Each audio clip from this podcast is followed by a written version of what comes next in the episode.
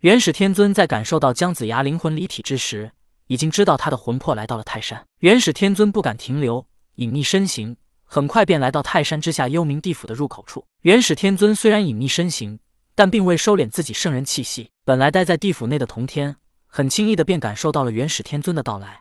他跟黄飞虎吩咐了一声之后，身形便隐没了起来。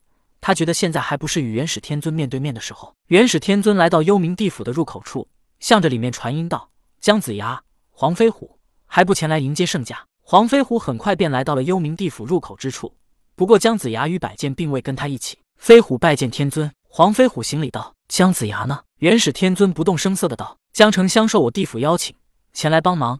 此刻他还正在忙碌，不方便前来接驾。”黄飞虎道。听到黄飞虎如此说，元始天尊的脸色越来越冷。他与玉皇大帝都在争夺气运，但这些都是暗中进行，而在表面，他们只会小心翼翼的互相试探。但黄飞虎此举却无疑是直接打了他的脸。被玉皇大帝打脸，元始天尊还能忍；可被黄飞虎打脸，元始天尊绝对不能忍。元始天尊冷哼一声，仿佛有一股无形之力，猛然间便把黄飞虎击飞了出去。黄飞虎灵魂摇摆不定，愈发透明。幸好是在地府内，有了地府的保护，他的灵魂又缓缓的凝视起来。被击飞出去的黄飞虎感觉到后怕，他很怕元始天尊一个不高兴把他灭个魂飞魄散。但是想想童天还在身后，黄飞虎咬了咬牙。他如果不听元始天尊的，还有可能活下来，因为元始天尊在明处，还有玉皇大帝能制约他，而黄飞虎是天庭的东岳大帝，他还不太怕。可是如果不听童天的，他随时都可能魂飞魄散，因为童天隐藏暗处，没人能制约他。所以在元始天尊赶到之时，黄飞虎已经在童天的安排下，早早的派人去往天庭求助玉帝。黄飞虎虽然被无形之力击飞出去，可他咬了咬牙，又来到了幽冥地府的入口处。拦住了即将进来的元始天尊。天尊，请留步！幽冥地府不似人间，亦非仙界，外人不得擅入。黄飞虎道：“那我一定要进来呢。”元始天尊表情不动，但话语中却给人一种如坠冰窟的感觉。听到这里，黄飞虎突然换上了一副春风般的笑容，弯腰行礼道：“天尊要进入，飞虎自然欢迎，请。”说着，黄飞虎双手一摆，做出了欢迎的姿势。他听到了同天传音，让元始天尊进入。元始天尊一愣。有些疑惑，黄飞虎的表情变化之快，但他身为圣人，什么龙潭虎穴也不会被他放在眼里。他一抬脚，便迈入了幽冥地府的大门之内。忽然，他又再次感觉到了那陌生圣人的气息。元始天尊明白了，怪不得黄飞虎不让他入内，原来跟那圣人是一伙的。现在一看他要强行入内，无奈只能放行了。幽冥地府只有这么大的空间，元始天尊只是感受到同天这陌生圣人的气息。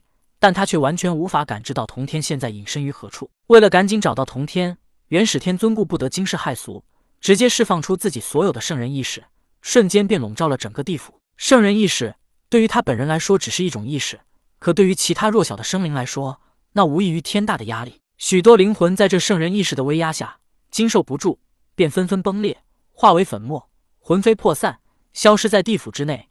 灵魂又化成了地府最纯正的能量。滋养后来生灵的灵魂，就在许多普通灵魂都纷纷崩裂之时，连许多恶灵都似乎要承受不住。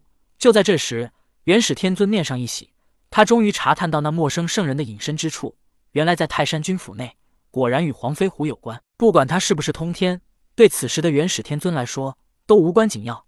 他要正面瞧瞧，这圣人究竟是想要做什么，为何处处与他作对？就在此时，在幽冥地府之外，九龙岛四圣急急的赶来了。原来黄飞虎派人去求玉帝帮忙之后，玉帝便派他们赶来了。九龙岛四圣进入地府，便看到一些灵魂正在崩裂而灰飞烟灭。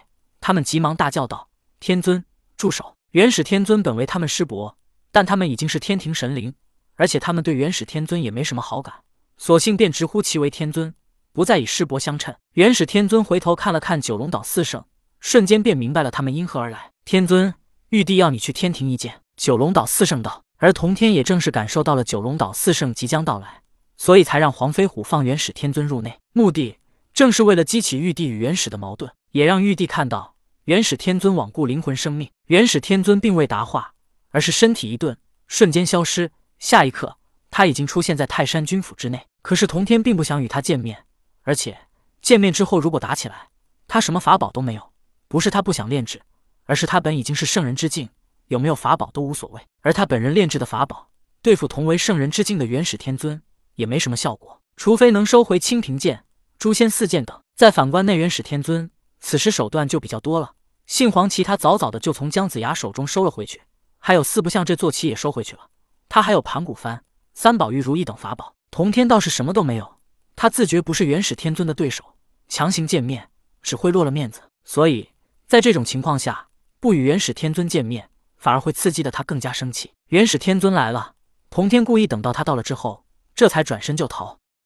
不，这不能说是逃，他只不过不想与元始天尊正面相见，是战略转移。于是这两个圣人就在地府内一跑一追。此时童天在前面跑，元始天尊在后面追，但元始天尊却一点也不着急，反而还悠哉悠哉的一脸笑意的望着童天跑。元始天尊曾经创造出纵地金光法这样专门赶路的功法，还传授给了十二金仙，由此证明他在速度方面是有绝对的自信。当初童天带走妲己等三妖的灵魂。元始天尊之所以不追，是因为童天出现太突然，而且出现之后就逃走，然后隐匿了行踪，想要找到他都不容易，更何况是追上他。可是现在不同，元始天尊已经锁定了童天的气息，任他跑到天涯海角，也休想甩掉他。